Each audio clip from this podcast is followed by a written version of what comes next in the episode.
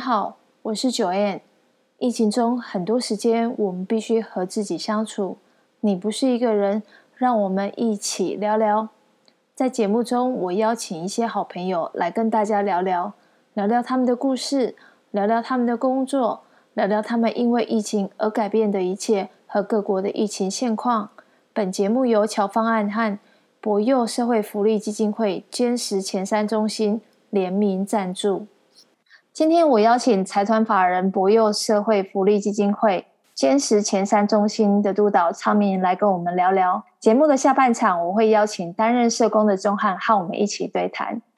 博幼基金会于二零零二年成立，荣誉董事长李家彤看到偏乡差距，秉持不能让穷孩子落入永远的贫困这个理念，借由社工及教育两大服务方法，培育社区师资。开发学习教材，运用社会资源使孩子维持健康、拓展视野，持续与业界跨域合作，提倡公平教育，提升孩子未来竞争力。长大后可以靠自己的力量，有能力去选择职业及生活模式，达成知识带希望回家的愿景。Hello，昌明。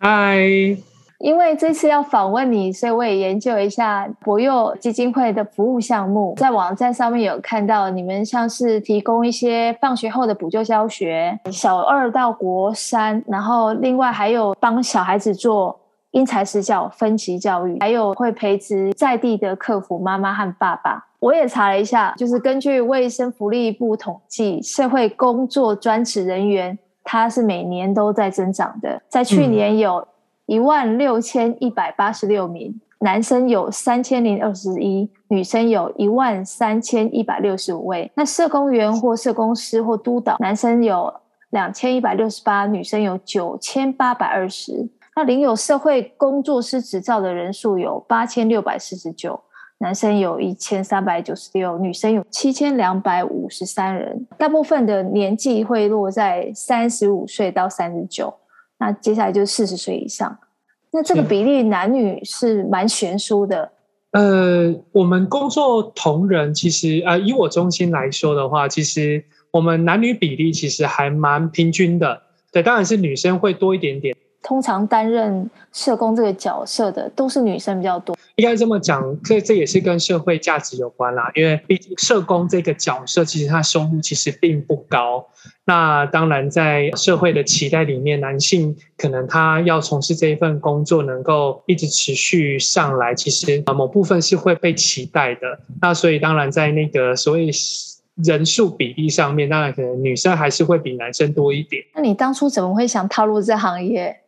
然后担任社工，除了要考试通过，你们有没有一些其他人格特质的要求？譬如说要很有爱心或很有耐心，还有没有其他的？其实，因为对我来讲，我我很喜欢跟小朋友相处。我觉得，哎，好像社会工作系好像比较活泼。然后可以跟比较多的孩子接触，所以那个时候我就去念这个科系啊，考试念书，然后到了实习，到了毕业，踏入这个工作领域之后，也一直在社会福利界里。我是觉得说，在人格要求，其实大家都会觉得说，哦，你是社工，然后就一定会很有耐心，一定很有很有爱心这样。那其实这个大部分，因为我觉得这个是社工人的一些普遍给人家的印象跟特质。那其实社工很容易跟志工很容易搞错，差别是什么？对，其实差别在于，呃，志工他可能只需要受过所谓的志工的一些培训，那多做一些短期的服务，他是比较像是社工的小帮手，就是有点点像在服务传递。但是以社工这个角度来讲，其实他是要有专业程度在的，他必须去评估一个案家他可能遭遇到的状况。然后可能必须要帮这个案家去思考如何去连接这些资源，或者是去跟案家去洽谈、去访视跟辅导。那这一块里面呢，就包含了很多的专业在这里面。那要如何让案家接受服务，或者是接受这些资源，而不会去损及可能案家的权益，或者是案家的自尊？那这些这些东西都是很需要社工的培训。那其实，在社工要培育一个社工，其实他是必须要花四年，甚至是可能学分班至少要两年的时间去做一个专业的培养，包含实习这一块也至少要一年的时间。博幼基金会辅导科目有英文、数学、阅读。那我比较好奇，阅读是指课内的学校书籍阅读，还是说课外的一些读物阅读呢？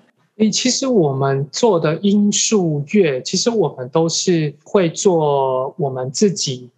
博幼的自编教材。那其实我们在做这一块，因为我们提倡的就是因材施教，我们会希望孩子从哪边跌倒，哪边再站起来。我们曾经也有过，就是孩子他已经是六年级，但是他可能他的英文跟数学，他可能还停留在小学四年级的状态，那就会变成是说。那我们可能用这边教材的部分去让孩子从四年级再开始把它拉上来。那另外一个部分是说，我们除了英文、数学以外，我们还有一个阅读。那其实李家彤教授，我们的创办人、校长，他很提倡一件事情，是希望可以大量阅读。那其实大量阅读这一块，也是我们的一个理念，是希望孩子不要阅读偏食。各方面的书籍可以多方面的去看，我们的老师会鼓励孩子说：“诶，这本书不错啊，我推荐给你。”在于阅读这一块，我们不只是仅限于在书本，不不管是小说类的哦，或者是它可能是科普类型的，或者是历史性，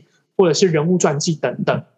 那还包含了就是说，诶，我们会订阅一些像啊、呃、中学生日报啊，或呃那个国语日报哦。那还包含是我们自己呃会内的教学处。啊，我们也会自己去编撰，叫做一个国内外大小事，每两周就会去产出一篇，有点像是小新闻的概念。那可能国内三篇，国外三篇，然后去带领孩子们去看啊，比如说 COVID-19 的一些呃疫情的情况，那还有包含疫苗哦，那再来是说可能在国外最近可能啊，可能中美贸易发生什么事，或者是阿富汗。哦，最近发生什么样的战争？那还有包含可能诶，有一些民族的信仰，包含像花梨圣母院火烧的这件事件，那可能这些东西都会带孩子去引导说，诶，其实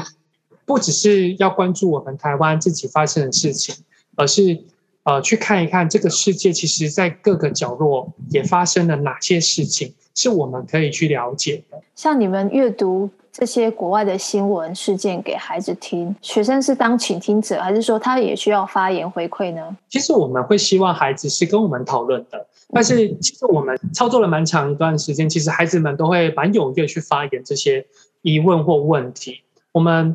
不会只是单单的就是，哎，我朗诵完讲完这篇文章，然后让你就是直接哦看完或直接写。那其实我们也会去提倡一个东西，就是，哎，我花一点点时间。让你去阅读这件事情，然后我们再回过头来去讨论。你从这篇文章里面，你在读这件，在读这篇文章的时候，你看到了什么，或你想象到了什么，或者是你理解到了什么，或你你有觉得什么疑问？那我们在课堂上的互动，其实是由呃老师啊、跟孩子们在共同讨论这些议题。那不会有标准答案，因为我们会希望说各种的。立场、意见或者是想法，都是可以被提出来去讨论，让孩子透过这些不同的想法，包含可能啊、我这个班级里面他有八个孩子，他可能就有四五种，甚至是每一种都不一样的声音。那我们如何让带着孩子去包容这些声音，然后他自己长出他自己独特的见解？我觉得很棒哎，就是你们有让孩子除了培养世界观，然后也让他们可以接受不同角度的这些。发言，然后我觉得是鼓励孩子思考这件事情是非常的重要的。你在这个行业我已经待了九年了，这九年中你觉得这行业有什么样的变化？我今天回过头来发现，哦，原来我在这个机构待了九年。对，其实呃，在这个过程中啦，其实在呃课辅这一块，在九年前，可能孩子的一些课后活动哦，或者是说可能假日的一些呃社团活动，其实比较少。所以，其实对于我们的一些客服的操作，或者是我们想要带给孩子的东西，其实我们会在呃安排在课后的时间，弹性其实是比较多的。那其实当然，逐渐的在对于教育上的一些改革调整，然后包含现在对于呃所谓孩子的一些学习，哦，就像通俗讲，就是那个一零八课纲，那可能孩子的时间慢慢的、慢慢的被多元的学习。去做一些补充跟加强之后，那其实在这个过程里面，博幼的时间就会比较往后延。那但是我们还是秉持着因材施教这一块，那我们仍然是持续的在做这些客服的运作。各行各业都有辛苦的地方，你曾经面对最大的困难跟挑战是什么？可不可以跟我们分享一下？最大困难跟挑战是，当你自己面对到可能一些不理性的一些声音的时候，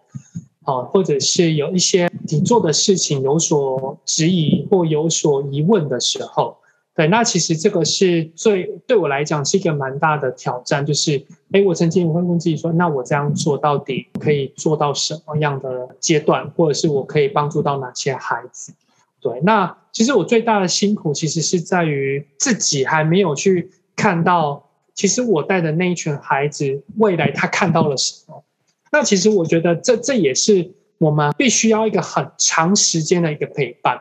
那其实博乐基金会明年会迈入二十年。其实博乐基金会其实在这个十九年、二十年的时间里面，我大概参与了二，其实快二分之一的一个时间里面。我觉得最大的辛苦是我我能不能在这一段期间里面跟着孩子，我我说的就是生命去陪伴一个生命，生命去碰撞一个生命之后，我可以看得到他从国小二年级进来，三年级进来，一直到他大学毕业。他怎么了？他现在好不好？所以，其实，在我们博乐基金会里面，我们不只是单单的，就是有有这一些呃所谓的客服，有英文老师、数学老师，我们甚至有学习辅导员，在孩子在国中小阶段，在他的课业里面。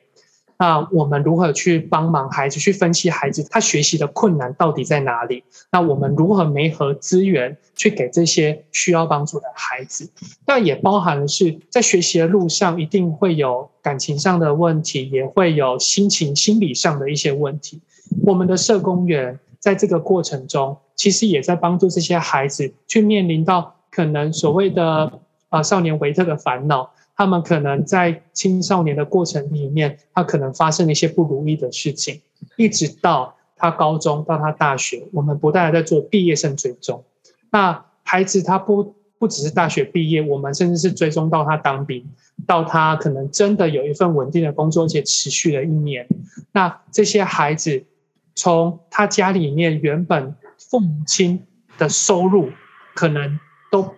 可能非常低，可能就可能就是低于所谓的呃，可能一般的标准线，哦，他可能是在中低收入户或低收入户的情况。但是现在这个孩子他到大学毕业之后，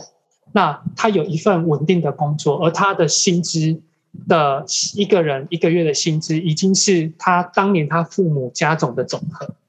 呃，我们在客服班里面，其实呃，从事教育或辅导，其实我们都知道说，其实学习是辛苦的。我我必须那么讲，是所谓的，因为像我们校长讲，所以快乐的学习是因为你学会了，所以你会觉得你很快乐，就是你听得懂，你在班上听得懂。那其实有很多孩子他在课堂上里面，他在学校里面他是落掉的，他可能老师在讲，他根本完全跟不上拍，那他就只能敬陪末座。所以对他来讲，其实学习是痛苦的。那我们把孩子拉到课辅班，我们希望从他开始拉掉的地方去做衔接，而且是慢慢的去衔接，一篇一篇的去去做一些接轨的动作。那这个过程中，其实当然有些孩子会会很快的进入的学习状况，那当然有些孩子他有各种的因素，那当然也会有所谓的需要在班级上里面的，或者是跟孩子工作的的一些接触。那这些孩子其实他们没有办法说这么快的一步登天，或者是说，哎，我来上了一两个礼拜的客服班，我就可以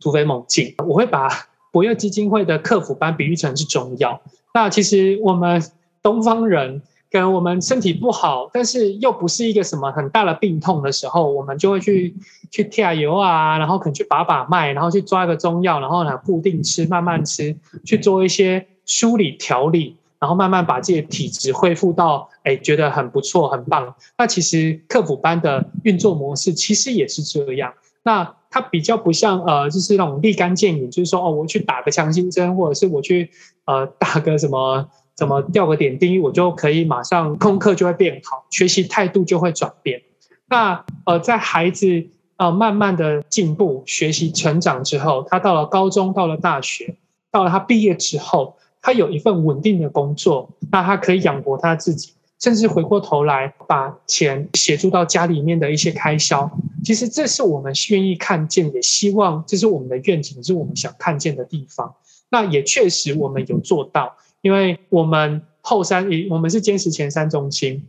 那我们坚持后山中心呢，它就是我们博幼第二届的毕业生。那大学毕业之后，就回到基金会再继续服务。他现在是监后中心的督导。对，那其实我觉得这件事情其实是也也是我们呃希望说，哎，有更多的孩子，他可能在过去他是接受别人的服务，接受别人的帮忙，到他后面长大成人之后，他已经长出他的能力，他长出他的能量。那他可以回过头来再去做更多回馈社会的事情，那我觉得这个社会就会越来越好，这也是我们李家同教授很期待的部分。这个就是也让孩子可以用一己的职能来付出嘛，因为我们常说施比受有福，一方面也是训练孩子他们能够培养这样的心态。台湾有非常多的福利基金会，不管是公部门的或是私人单位的，那我相信。您在偏乡，其实对于这个资源的分配上面，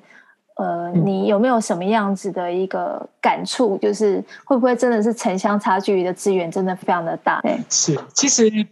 城乡差距这件事情其实一直都存在。那其实我们基金会一直想要去缩短那一个距离，我们一直不想要让那个距离去拉远。呃，打个比方说，就像可能在台北。可能我们交通很便利，我们可能的公车可能十点、十点半、十一点都还会有，甚至是捷运可能到十二点吧。你们可以猜猜看哦，我们坚持末班公车可能几点就没了？你们可以猜一下。我猜八点。没有哦，其实我们最后的末班车五点四十五。对。很难想象吧？非常难想象。呃，我本身是台中人，有去过台中或者是台中人，其实都知道，我们在台中搭公车刷那个悠游卡，我们还有十公里免费。对，但是这个地方没有。其实这是我一个很很觉得哈，我以为全台湾的公车都是这样哈，原来尖石乡的公车不是。那再来就是，可能因为我在台中长大，其实我我到再晚九点半十点，我都还有公车可以搭。我第一次知道说哈，原来尖石乡。什么五点四十五分钟就没车了？好，这是我第一个很 shock 的地方。其实，光一个所谓的资源，在你看光公车这件事情来讲，那我就会发现哦，原来有这样的一个不一样的地方。那所谓的资源的所谓的城乡差距，其实是在这个地方。就像我们可能孩子他想要找一个图书馆。可能在在台中或台北，我们可以很快速的到达，甚至是我很走路就到了。但是可能在原乡部落里面，图书馆只存在在学校，或者是说 only one 的这么一间，可能是在乡公所或比较热闹的镇上。交通便利性跟它的所谓的据点，哦，它可能在城乡之间就有不同的地方，就有不同的差异。那再来是说，博乐基金会其实做的其实。呃，在呃，我们有一些地方会，他会做经济评估，好像我们可能比较呃都市一点的中心，像呃可能像插入中心啊，或者是像土里中心，那他们这几个中心，他们可能会做的是经济评估，就包含可能在我们的横山比较新竹的，像横山或主东，哦，我们设立的一些中心的据点，那他们可能也都会有做经济评估。那像在我们原乡部落这边，我们就不会去做这样子的经济评估。主要是因为，呃，其实我们就会看到在相对的弱势，包含经济的弱势。那在城乡差距里面，你要在补习的资源，其实在这个地方其实没有的。如果孩子他想要加强课业，或者是想要有一些呃客服单位的帮忙，那其实基本上只要孩子啊、他的时间，家长愿意支持，那再来是说，哎，我们能够服务的量哦、可以可以服务到他。那我们就会尽可能的把孩子收进来，哦，就是努力的去带他。其实我也必须那么讲了，其实我自己在过去在带孩子的时候，呃，有些孩子从国中这边毕业出去到外面去念高中，他们自己也会就说，呃，就是就是老师，我我很不喜欢这四个字，但是我又不得不承认这四个字。然后我说哪四个字？他说就城乡差距啊。然后我就说为什么？然后他就说，第一次段考我很努力，然后把所有科目都花了很多时间，同学都睡了，我还在念书。可是我发现这些同学比我早睡的这些人，他们的成绩都考得比我还好。然后我就看他们平常也都是在玩啊，他们玩的时间比我还多，但是他们的成绩却是可能远高于我。他们可能都考个九十分、一百分，但是我可能。我很努力了，可能可能我只能考到六十分、七十分，甚至是好一点八十分这样而已。他就觉得有点不平衡，可是他又不得不去觉得说，哎，这就好像就是现实。那当然，我也在这个过程中，我去鼓励孩子说，我觉得每一个人念书方式不一样。那。你有努力，这是你的收获。我觉得最大的应该是要跟自己去比。我跟孩子讲，我说孩子，你没有去看说，如果你没有花这些时间去为你自己而努力，你可能连这六十分你都拿不到，不是吗？对，那其实这些东西就是在于实际服务的过程里面。那我我跟孩子的一个很很实际的一个谈话，这也跟你分享。这次疫情对于各行各业都造成冲击，对于你们这行业造成的影响和挑战是什么？其实最大的挑战是五月十九号开始就三级警戒嘛，我们就呃学校也禁止去上课，然后全部转成线上。那其实最大的影响就是我们没有办法在班级里面去直接去做操作，去做客服班的一个授课。那其实我觉得最大的影响，这个挑战也是这个。那我觉得危机就是转机，我们到后面其实就把它转成线上，然后透过线上。哦哦，那个时候我们先做防疫包。那所谓的防疫包，就是我们可能把孩子要练习的资料，我们就把它印下来，就是英文、数学跟阅读。好，那我们可能就集合成是集合成一包，像那种资料袋这样子。然后呢，我们就因因应孩子每个孩子可能不同的学习状况，我们就特制。然后可能一个孩子就是一包。然后再来就是说，哎，我们跟社会去募集一些平板啊，二手平板或者是二手的手机，然后募集一些网卡的资源。那我们希望孩子学习是不中断的。那这个过程其实真的是还蛮辛苦的，就是我们从五月疫情到现在试了蛮多种方式。那确实在线上，我们老师就是一打多，当然会分流啦，可能说，哎，这个小时 A、B、C 你们三个这样子，然后下一个小时就甲、乙、丙你们三个这样。那可能一个老师他负责了十来个的学生。那他就是切时段，呃，讲一个蛮有趣的，就是虽然我们学习是不中断，孩子是第一个叫累，他就直接说啊，督导，我觉得我好想回归到学校来，不用上课，就是到教室上课。我说为什么不是线上自己轻松吗？你看你旁边还有，你就坐在家里面，然后把电脑打开，这样不是比较好吗？他说没有，我觉得这样比较累。然后我说哪里比较累？他就说没，就是他的时段就是一直接着，然后呢，他一直盯着电脑。他觉得这样子就是耳朵很痛啊，而要戴耳机，然后呢，眼睛很不舒服啊，因为眼压很高，所以 他觉得说，而且又没有人可以讲话，同同同学也不在身边，然后呢，就要一直在线上上课，反而孩子会觉得说，哎，想要实体上课的，反而是先冒出来这些话。那其实对于这些疫情，其实我们。最大的挑战其实是我们的募款啊，因为包含所谓的商业啊，他们的可能经济行为其实其实就是慢慢的缩减，包含可能一些餐厅也不能营业。那其实原本资助我们的呃固定捐款，我们的一些公司行号或者是一些小额的捐款、个人的捐款，其实就是慢慢会缩减。其实这个在在我们在呃募款上面，在持续的想要呃做服务这一块，其实也是还蛮大的挑战的。接下来我们要欢迎我们节目的另外一位来宾钟汉。Hello，宗翰，你在线上吗？Hello，大家好，我是钟汉，去年毕业，那毕业于台北大学。我知道你担任志工已经有超过半年了，那你在这半年的一个工作心得有没有什么样想要跟我们分享，或者想要跟昌明交流一下？因为毕竟昌明是你的前辈。哈 哈就交流分享啦，对对对。那因为我就职半年，然后确实面临到了很多的困境跟冲击，所以想要问问前辈 一些问题。就第一个问题就是我在可能服务个案的过程当中，面对了很多负面的情绪，那最多的情绪就是自责的情绪，觉得。自己是一个新手菜鸟，然后对个案的处遇好像没有成效，甚至有时候我会觉得我好像是在帮倒忙。然后就不断的陷入自我谴责跟自我怀疑当中。然后想问前辈，就是要如何去消化或者是去面对这样的困境？你可以叫我昌明就好了。对，应该这么讲的是说，其实在，在在社工在服务个案里面，一定会有很多的挫折。那其实包含可能我们刚踏入社工界，其实这个东西一定会有一些不圆满跟不周延的地方。那其实我们的自责，其实源自于是，我想要把事情做好，然后我想要，我想要帮助帮助你们，然后想要把事情哦，让让你们的问题，让个案案家的问题是就是得以解决。但是可能当然呃，在事情呃，可能在所谓的成效，或者是说在整个发展的过程中，可能还不如预期的时候。那其实我们就要回过头来，慢慢的去修正自己的自己的储育计划。那我必须这么讲的是，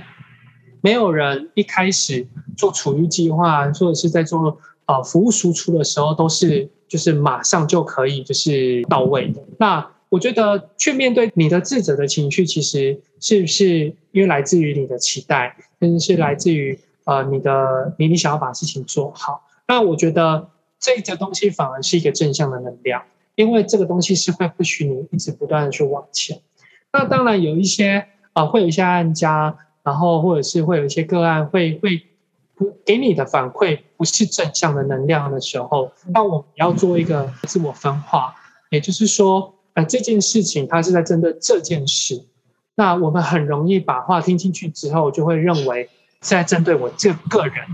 那其实这对个人就会很严重了，因为当我们把他的话接收变成个人的时候，那其实案家并不是完全认识你，对，也不是知道说，哎，你的你整个你整个人格特质，真的是你是怎么样的一个人，对。但是就这件事情来讲，那我们接受到的正正向的回馈跟跟所谓的负向的回馈。我觉得都是可以成为我们未来在社工路上是我们的养分。那我们如何去延续这些正向的经验？然后呢，去反思，可能我做的这些东西可能不如预期的话，那我如何慢慢的去修正、修正、修正？那未来我可能遇到类似的个案的时候，那我可以啊、有这样的经验去做一些调整跟因应的方式。我觉得对你来讲都会是成长的。因为我们的成长都不会是什么，都不会是什么你你很棒棒，然后你就一直成长，而是我们一定是失败了，然后我们去发现，然后原来我这样做不 OK，所以我们从失败中去增长自己。谢谢昌明，因为我觉得在做工作的当中会很强，真的像您所说的，可能按家的一句话就很影响到自己工作的心情。